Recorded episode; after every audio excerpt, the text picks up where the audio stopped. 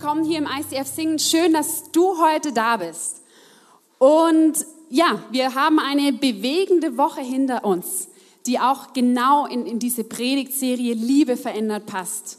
Und ich weiß nicht, ob der ein oder andere nicht schockiert war von den Vorfällen, die auch in Paris jetzt passiert sind. Und genau da wurde mir wieder neu bewusst, dass wir mit der Serie Liebe verändert genau da einen Unterschied machen können. Ich weiß nicht, wer von euch auf Facebook ist. Ja, wahrscheinlich fast jeder, die nicht gestreckt haben. Genau, und da ist ein Bild mir ins Auge gesprungen mit äh, einem Zitat von Martin Luther King, der damals gegen die, äh, ja, gegen die Apartheid in den USA gekämpft hat. Wir können es hier gerade mal einblenden. Und zwar steht da, Darkness cannot drive out darkness, only light can do that. Hate cannot drive out hate, only love can do that. Also auf Deutsch übersetzt, Dunkelheit kann nicht die Dunkelheit vertreiben, nur das Licht kann es tun. Und genauso kann Hass nicht Hass austreiben, sondern nur Liebe kann es tun. Und ich habe in den letzten Tagen viel auch von Hass gelesen, von Wut gegen den IS-Attentäter, gegen die Terroristen. Aber genau da möchten wir jetzt die Predigtserie, in der wir sind, das mal wörtlich nehmen. Weil nur Liebe kann diese Welt bezwingen. Und deswegen möchten wir heute noch mal tiefer gehen in die Serie Liebe verändert. Weil nur so, wenn wir das im Kleinen heute sonntags üben, nur dann können wir diese Liebe auch im Großen anwenden, wenn irgendwas Schlimmes auch bei uns passiert.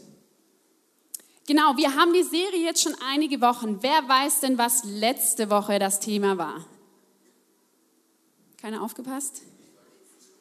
Liebe verändert Beziehungen, genau. Ihr habt jetzt kurz Zeit, euren Nachbar zu begrüßen, eine erste Beziehung schon mal aufzubauen, neben dem ihr sitzt und tauscht euch doch mal aus, ganz kurz. Wie hat die Predigt euch letzte Woche, ja, in der vergangenen Woche geprägt? Wo habt ihr gemerkt, dass Liebe eure Beziehungen verändert hat?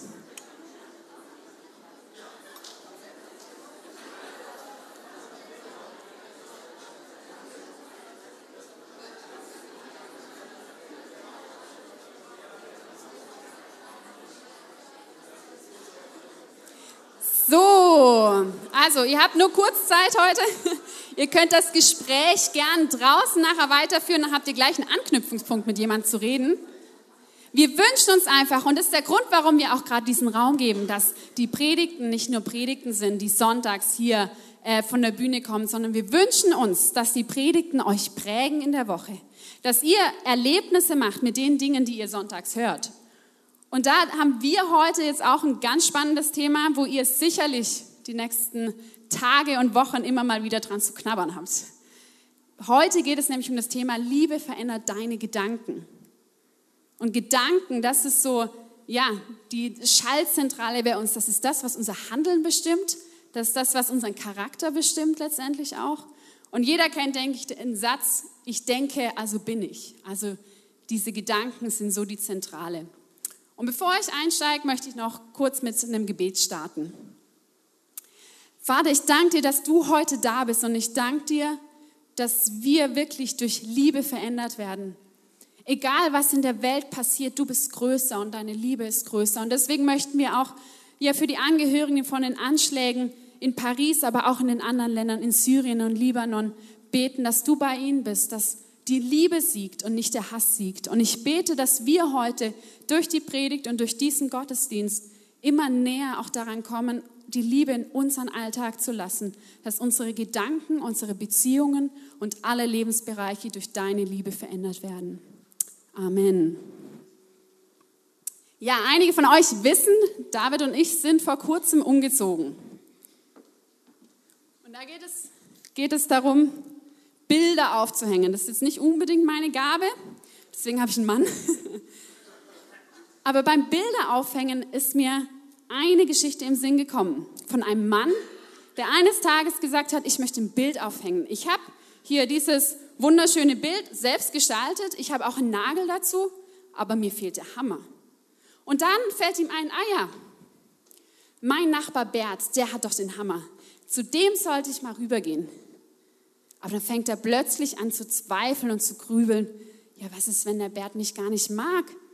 Heute Morgen hat er mich nur noch so flüchtig gegrüßt, er war doch so in Eile oder hat er die Eile vielleicht auch nur vorgetäuscht? Vielleicht steckt er viel mehr drin, vielleicht ist er sauer auf mich. Oh, der Bert will mir sicherlich nicht diesen Hammer ausleihen. Er hat ihn zwar, aber nein. So Leute wie der Bert, die soll es gar nicht erst geben. Nie Leute, die keinen Hammer ausleihen wollen, Leute, die einem nicht grüßen. Und dann geht der Mann aufgebracht zum Nachbar und schreit, behalten Sie doch Ihren Hammer selbst. Wisst ihr, was in diesem Mann gerade vorgegangen ist? Er wollte eigentlich nur einen Hammer ausleihen beim Nachbar. Und dann kommt er ins Zweifeln und die Gedanken laufen und laufen und werden zu einem Teufelskreis. Und da möchte ich auch einsteigen. Ja, der Teufelskreis der Gedanken. Und ich weiß nicht, ob ihr schon mal so eine Erfahrung gemacht habt. Vielleicht eine Kritik, die ihr mal bekommen habt, wo ihr dann plötzlich angefangen habt, oh, ich kann das nicht so gut, vielleicht kann ich ja gar nichts, oh, bestimmt mag er mich nicht, oh, am besten, ich kündige gleich den ganzen Job. Wo wir von einer Sache plötzlich in einen Strudel der Gedanken kommen. Oder wenn wir einen Bus verpassen morgens und dann vielleicht noch irgendwie einen Stift vergessen haben auf dem Weg zur Schule, fangen wir an zu grübeln und denken, oh, was ist das für ein Scheißtag? Immer ich, warum immer ich, warum bin ich der Pechvogel? Und es raubt uns so diesen Lebensmut. Und ihr merkt, das sind Gedanken und die Gedanken haben Macht. Die haben Macht über euer Leben. Und Joyce Meyer, ich mache jetzt mal hier kurz Schleichwerbung, hat dann ein ganz, ganz spannendes Buch geschrieben, Das Schlachtfeld der Gedanken. Sie geht da noch mehr, als ich jetzt heute kann, in die Tiefe, wo sie drüber schreibt, ja, dass unser Gehirn ständig attackiert wird von Gedanken, die uns von Gott wegbringen wollen, die negativen Gedanken, von unseren egoistischen Gedanken und wieso eigentlich der Alltag als Christ richtig schwer wird. Und auch, ja, wir wollen heute eine, eine Bibelstelle näher anschauen, wo wir genau diesen Teufelskreis der Gedanken mal näher anschauen. Weil dies ist nicht eine Sache, die, mit der nur wir heute zu kämpfen haben, sondern selbst die Leute damals in der Bibel sind auf diesem Teufelskreis verfallen. Und wer eine Bibel hat, kann sie rausholen und mit mir mitlesen. Ansonsten habe ich den Text auch auf Folien.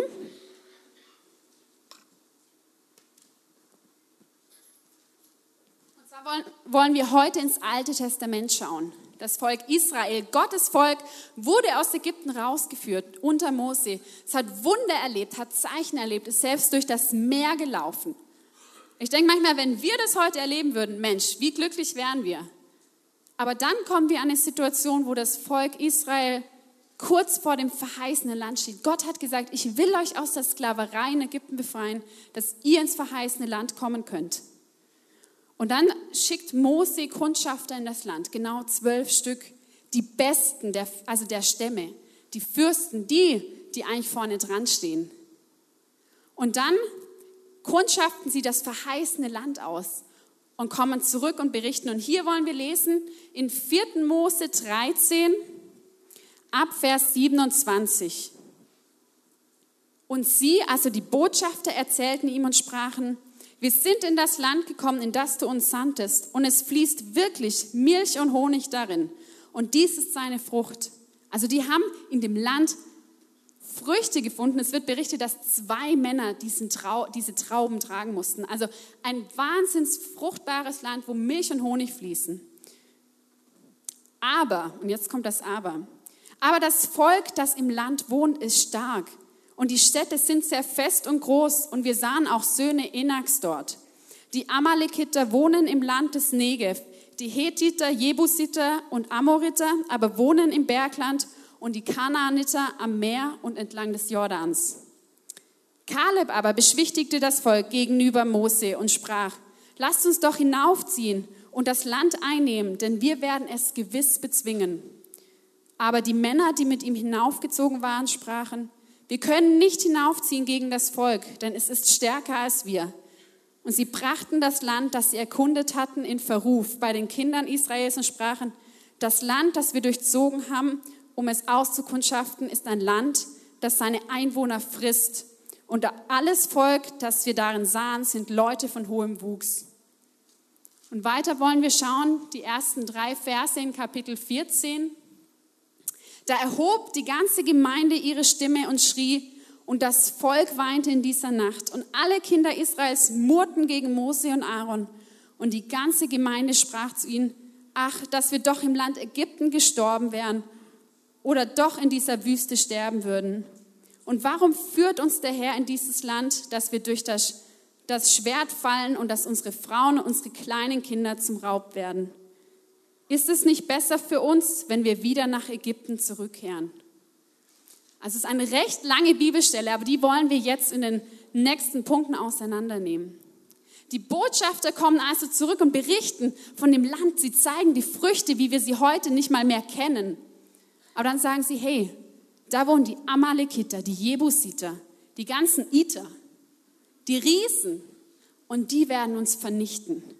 Und das Volk fängt an, das zu glauben und kommt dann, ich weiß nicht, ob ihr es bemerkt habt, in diesen Strudel rein, den Teufelskreis der Gedanken, den ich vorhin kurz aufgezeigt habe. Sie sagen, warum sind wir überhaupt hier? Warum sind wir aus Ägypten raus? Dort waren wir Sklaven und ihnen ging es nicht gut, dort haben sie auch schon gemurrt. Sie haben gesagt, warum können wir nicht sterben? Hier in der Wüste. Sie kommen in diesen Teufelskreis der Gedanken. Und ich weiß nicht, was deine Amalekiter sind, oh, deine Jebusiter heute. Vielleicht sind es deine Nachbariter oder deine Schmerziter oder welche Punkte ist es, das dich veranlasst zu sagen, hey, eigentlich verliere ich daran meinen Lebensmut. Eigentlich sind es Punkte, wo ich gar nicht mehr weiter möchte. Und ihr kommt an und fragt, warum? Warum sind wir hier? Das ist der Teufelskreis und die Macht der Gedanken. Und warum das so wichtig ist und warum wir darüber eine ganze Predigt machen, ist, da kommen wir zum zweiten Punkt. Du bist nämlich, was du denkst. Das ist vielleicht jetzt eine harte Aussage und ihr sagt, ja, nur wenn ich jetzt einmal schlecht über jemanden denke, bin ich doch nicht gleich schlecht. Oder nur wenn ich jetzt denke, oh, ich habe da gerade keine Lust drauf, bin ich nicht gleich irgendwie schlecht drauf. Aber ich möchte sogar heute noch mal einen Schritt weiter gehen. Du bekommst, was du denkst. Du lebst, was du denkst. Und das, dieser Satz, der kommt nicht von mir. Den finden wir in der Bibel. Und zwar in Sprüche 23, Vers 7. Da steht, verkürzt, also es ist nur ein Teilvers, denn wie er der Mensch in seiner Seele berechnend denkt, so ist er. Ganz spannend fand ich, ich habe neulich eine Studie gelesen zu Self-Fulfilling Prophecy. Ich weiß nicht, ob jemand von dem schon mal was gehört hat, aber in der Psychologie gibt es das sogenannte ja, Vorhersageprinzip. Wenn du denkst, du schaffst die Klausur, in die du reingehst, nicht, dann wirst du es auch nicht schaffen. Das sagt die Psychologie und nicht die Bibel beziehungsweise die Psychologie nimmt viele Ideen wahrscheinlich aus der Bibel. Oder wenn wir morgens sagen, oder wenn ich heute sage, morgen wird das Benzin ausgehen, ratet mal, was dann passieren wird. Ja, es wird ausgehen, aber nicht, weil ich den Ölhahn zudrehen kann, sondern weil jeder jetzt von euch wahrscheinlich auf dem Heimweg noch schnell alles volltankt. Und dann wird es ausgehen. Also das ist die, in der Psychologie wird es als Self-Fulfilling Prophecy genannt. Und genau das finden wir in der Bibel. Und spannend ist auch, wenn wir jetzt nochmal in den Bibeltext gehen und nochmal genau anschauen, was denn die Leute sagen. Und zwar möchte ich da in den Vers 30 gehen. Kaleb aber beschwichtigte das Volk gegenüber Mose und sprach, lasst uns doch hinaufziehen und das Land einnehmen, denn wir werden es gewiss bezwingen. Kaleb war einer, Später erfahren wir einer von zwei, er und Josua, die gesagt haben, hey, das Land ist so genial. Klar, da wohnen Riesen drin, aber wir schaffen das. Aber auf der anderen Seite stehen die Leute und sagen, aber die Männer, die mit ihm hinaufgezogen waren, sprachen, wir können nicht hinaufziehen gegen das Volk, denn es ist stärker als wir. Und jetzt wollen wir die Situation mal anschauen. Was, was seht ihr hier? Wollt ihr auf Seite Josuas sein oder auf Seite der anderen Männer? Wollt ihr das Glas halb voll sehen oder wollt ihr es halb leer sehen? Die Situation, ich denke, ihr seht keinen Unterschied. Ich hoffe, ich habe es richtig abgemessen. Es ist gleich viel Wasser drin. Die Situation ist die gleiche, die äußeren Umstände sind das gleiche. Aber wir können durch das, dass wir freie Gedanken haben, durch das, dass wir frei denken, heute entscheiden, ob wir die Lebenssituation, in der wir gerade drinstehen, als ein halb volles Glas sehen oder als ein halb leeres Glas. Wir können sagen, boah, die Schmerzen und alles, was ich, was ich, oh, was vor mir steht, ich schaffe das nicht.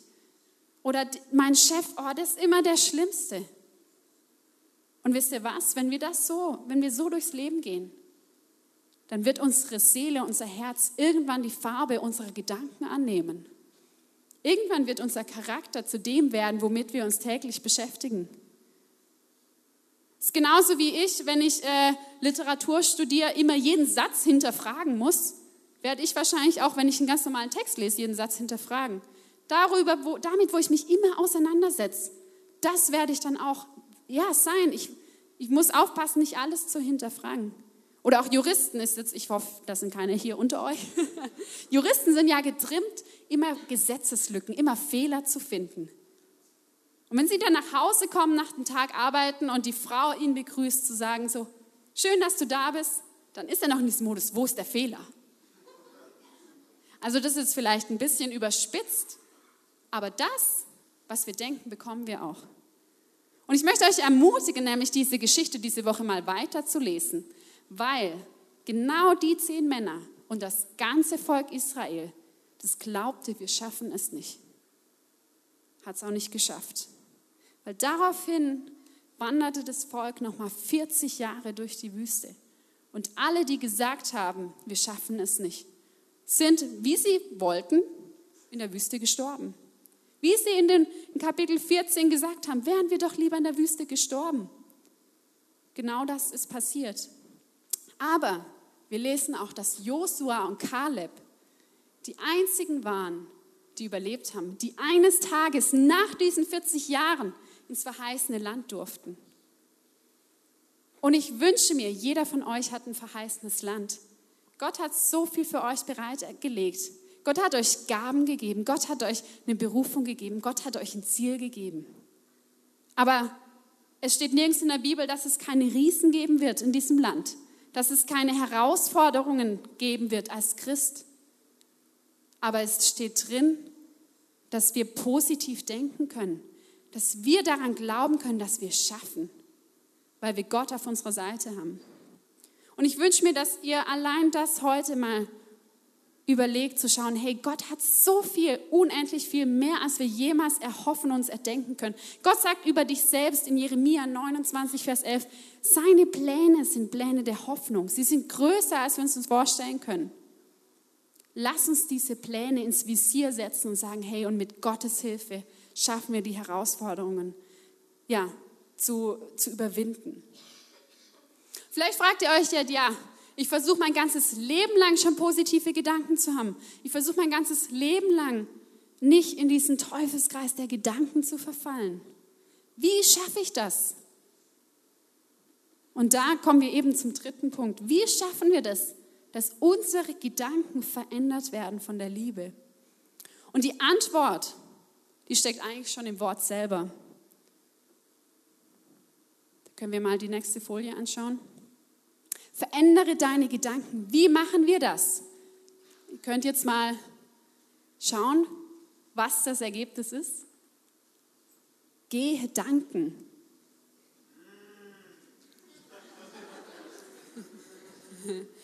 In Gedanken steht eigentlich auch der biblische Schlüssel schon. Wie schaffen wir es, positiv zu denken?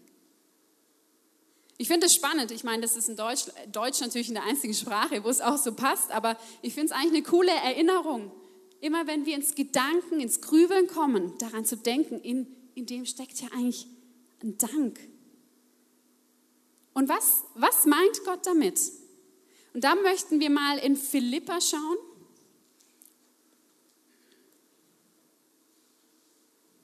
Philippa 4, Vers 8, wo Paulus an die Gemeinde schreibt, und noch etwas, Geschwister, richtet eure Gedanken ganz auf die Dinge, die wahr und achtenswert und gerecht, rein und unanstößig sind und allgemeine Zustimmung verdienen. Beschäftigt euch mit dem, was vorbildlich ist und zu Recht gelobt wird. Haltet euch bei allem, was ihr tut, an die Botschaft, die euch verkündet worden ist und die ihr angenommen habt. Lebt so, wie ich es euch vorgelebt habe, dann wird der Gott des Friedens mit euch sein. Das ist eine Stelle, in der Paulus kurz davor schreibt, freut euch, freut euch alle Zeit und bringt alle Anliegen mit Danksagen vor ihn. Mit Dank vor ihn. Und dann sagt er, gibt er uns diesen Tipp und denkt bei allem an das Positive, an das, was recht ist, an das, was gut ist. Wenn ihr euch wieder ertappt und euch vielleicht über euren Nebensitzer aufregt, über euren Chef aufregt, denkt an das, was gut ist. Denkt an das, was göttlich ist. Stoppt den bösen Gedanken, den negativen Gedanken, der diesen Einstieg in diesen Strudel, diesen Teufelskreis bildet, sofort. Und denkt an das Gute und dankt Gott. Ich fand es spannend, weil in den Psalmen, das sind ja quasi wie Gedichte oder Lieder, die, die an Gott geschrieben wurden, wie Gebete eigentlich. Und so oft lesen wir, dass der Psalmist sich erstmal so richtig auskostet und sagt, Gott, warum ich? Warum werde ich immer verfolgt? Warum sind alle Leute hinter mich? Warum geht es allen anderen besser als ich? Aber lest mal die Psalmen. Die Psalmen enden nicht dort. Die Psalmen enden dort, wo sich dann der Psalmist daran erinnert, was Gott eigentlich getan hat. Dass er sagt, aber du Gott, Du Gott, der mein Volk aus Ägypten rausgeführt hat. Du Gott, der die Wunder vollbracht hat und die Wunder, die ihr schon erlebt habt, die Wunder, dass es euch gut geht, die Wunder, dass es ja, dass ihr lebt. Daran erinnert er sich und er merkt plötzlich, wie die negativen Gedanken keinen Platz haben. Durch das, wenn wir an Gott denken, sind die Riesen nicht mehr groß, sondern wir sehen, dass Gott größer ist als die Riesen in unserem Leben. Und das ist eine Wahrheit, die wünsche ich, dass ihr heute erleben könnt. Und wir wollen mal schauen, oder ihr dürft das direkt ausprobieren, zu schauen, ja, was Dankbarkeit mit euch macht. Ihr dürft jetzt drei Minuten die Person danken heute, ja, der ihr sehr viel verdankt. Der Grund, warum ihr hier seid, der Grund, warum ihr lebt, der Grund, warum ihr seid, wer ihr seid. Ihr dürft euch umdrehen, SMS schreiben, umarmen, küssen, alles erlaubt. Ihr habt zwei Minuten Zeit, euch zu bedanken bei der Person, die euch Gutes getan hat.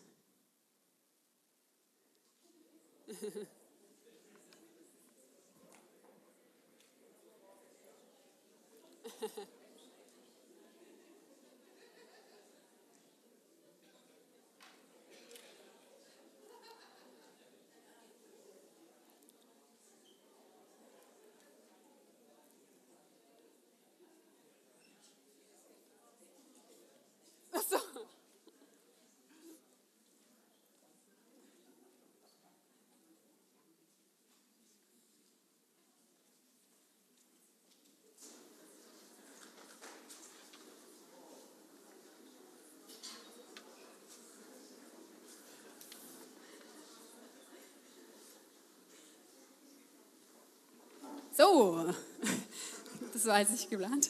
Ich hoffe, euch geht's besser. Wie geht's euch jetzt danach? Besser? Ja. Habt ihr ein bisschen einen Dank verspüren können, positive Gedanken? Merkt ihr, wie es erleichtert, wenn man mal Dank sagt? Und wenn wir schon unseren Mit, ja, die Leute, die uns hierher begleitet haben, die Leute, die uns im Leben begleiten, danken können, wie viel mehr können wir dann Gott danken, der so viel für uns bereithält? Gott ist der Gott, der sagt, hey, ich habe das verheißene Land für dich. Ich habe das, der Ort, wo du hingehörst. Der Ort, dein Ziel im Leben, wonach du vielleicht noch suchst. Das halte ich für dich bereit. Und vielleicht kommen die Riesen. Vielleicht hast, stehst du gerade mittendrin, mitten in der Herausforderung. Oder du stehst noch an der Grenze und sagst, Gott, eigentlich, ich schaff's nicht. Denkt an Gott und dankt Gott für das, was er bereit gemacht hat. Und ja, Lass den Glauben von Gott erfüllen für das, was ihr gemacht habt. Die Riesen sind nicht groß, Gott ist größer. Und diese Perspektive wünsche ich mir, dass du heute in deinem Leben auch erleben kannst. Und wenn du heute dastehst und sagst, hey, ich bin eigentlich viel mehr auf dieser Seite, dass ich das Leben als was Schweres betrachte, wo, es mir, ja, wo ich mich unfair behandelt fühle, hast du heute die Möglichkeit zu sagen, hey Gott, und ich möchte diesen Teufelskreis durchbrechen der negativen Gedanken. Das wird immer wieder passieren, manchmal täglich. Manchmal kämpfe ich täglich damit. Aber legt's ab und dank Gott für das, dass ihr lebt, für das, was ihr habt, für das, was er in eurem Leben gemacht hat. Und dann könnt ihr eines Tages sagen, hey, die Situation ist vielleicht die gleiche. Gott hat nicht gesagt, er wird uns aus unserer Situation rausnehmen. Aber er hat gesagt, ich werde bei euch sein, egal was passiert. Und dann könnt ihr vielleicht die Situation wieder als ein halb volles Glas wahrnehmen. Als eine Situation, wo ihr es schafft, wo ihr weiterkommt, wo eure Gedanken verändert werden. Denn die Gedanken spiegeln das wieder, was du bist und was du hast. Und wir wünschen uns, dass unsere Gedanken voller Liebe sind, voller Gutes. Dass wir nicht eines Tages dastehen und sagen, hey, die Terroristen oder die IS-Kämpfer, das sind meine Amalekiter und wir schaffen es eh nicht gegen die oder deine Situation, deine Riesen in deinem Leben. Sondern wir sagen, hey, wenn Gott uns das versprochen hat, wenn Gott auf unserer Seite ist, dann werden wir es schaffen. Ihr habt jetzt kurz Zeit, darüber nachzudenken, zu schauen, hey, wer ist mein Riese, mein Amalekiter, das, was mich hindert, das in Anspruch zu nehmen, was Gott für mich bereithält. Und überlegt, ob ihr nicht die Entscheidung treffen wollt, zu sagen, hey, und ich gehe rein ich gehe in das verheißene Land und lebe die Berufung, die Bestimmung, die Gott mir gegeben hat. Und durchbreche den Teufelskreis meiner eigenen Gedanken und lass mich durch Gottes Liebe, durch den Dank, den er gegeben hat, durch die praktische Anweisung, dass wir ans Positive, ans Recht, an alles Gute, an alles Reine denken sollen. Ich entscheide mich heute dafür. Ich komme dann nachher nochmal auf die Bühne und bete.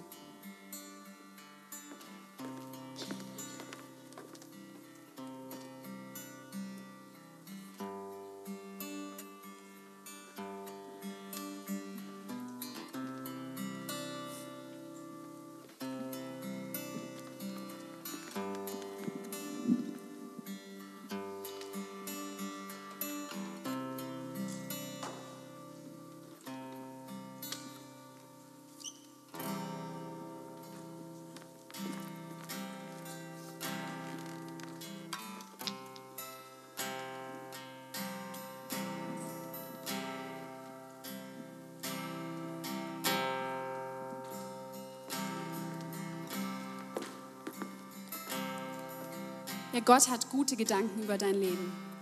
Gute Gedanken der Hoffnung, Dinge, die unser eigenes Leben übersteigen. Und ich wünsche mir, dass, das, ja, dass wir das glauben können, dass das in unser Herz rutscht. Dass die Riesen plötzlich kleiner erscheinen, weil unser Gott größer ist. Dass wir durch Dank, dass wir Gott hochheben für das, was er getan hat. Und durch Dank rutscht Gott wieder hoch und wir merken plötzlich, wie kräftig er ist, wie groß er ist, für das, was er schon geleistet hat. Und plötzlich erscheint alles andere so machbar. Und ich wünsche mir, dass wir jeden Tag erkennen dürfen, dass wir uns nicht Opfer sind unserer Gedanken, die wir nicht steuern können, sondern dass wenn wir merken, wir haben negative Gedanken, dass wir dann merken und sagen, hey Gott, du bist größer. Du bist größer als meine Situation. Vielleicht ist die Situation genau gleich, aber der Unterschied ist das, worüber wir denken, wie wir es bewerten und wie wir glauben, wie unser Glaube ist an Gott. Und du hast nachher die Möglichkeit zu sagen, hey, ich, ich möchte diesen Glaubensschritt gehen, zu sagen, Gott ist größer als meine Umstände, Gott ist größer als meine Gedanken. Es gibt nachher ein Gebetsteam hier draußen, die da auch genau für dich beten, wenn du gerade vor sowas stehst und nicht weiter weißt. Oder wir haben hier auch die Möglichkeit zum Abendmahl, dass du es einfach in Erinnerung nehmen kannst, wie groß Gott ist und was er für dich getan hat. Ich möchte noch beten. Vater, ich danke dir, dass du ein Gott bist, der größer ist als jedes Hindernis, als jeder Riese. Dass du größer bist als die Gedanken und die Teufelskreise, in der wir uns manchmal bewegen. Und ich danke dir, dass du ein Gott bist, der unsere Gedanken ja auch verändern möchte. Und du hast uns ja einfach einen klaren Hinweis gegeben, dass wir dich hochheben sollen durch Dank. Du hast so viel Gutes gemacht und wir wollen dich auch nachher in den Liedern nochmal preisen. Und ich bete, dass wir so ja ein positives Mindset kriegen, dass wir unser Leben als ein halb volles Glas, als was Volles sehen können, weil du der Gott bist, der uns begleitet, der die Riesen ja einfach besiegt, weil du die, die Verheißung hast. Und ich danke dir, dass du da bist. Amen. Wir wollen jetzt wieder eine Zeit des Lobpreises gehen. Ihr dürft gerne dazu aufstehen und eben Abendmahl und Gebet in Anspruch nehmen.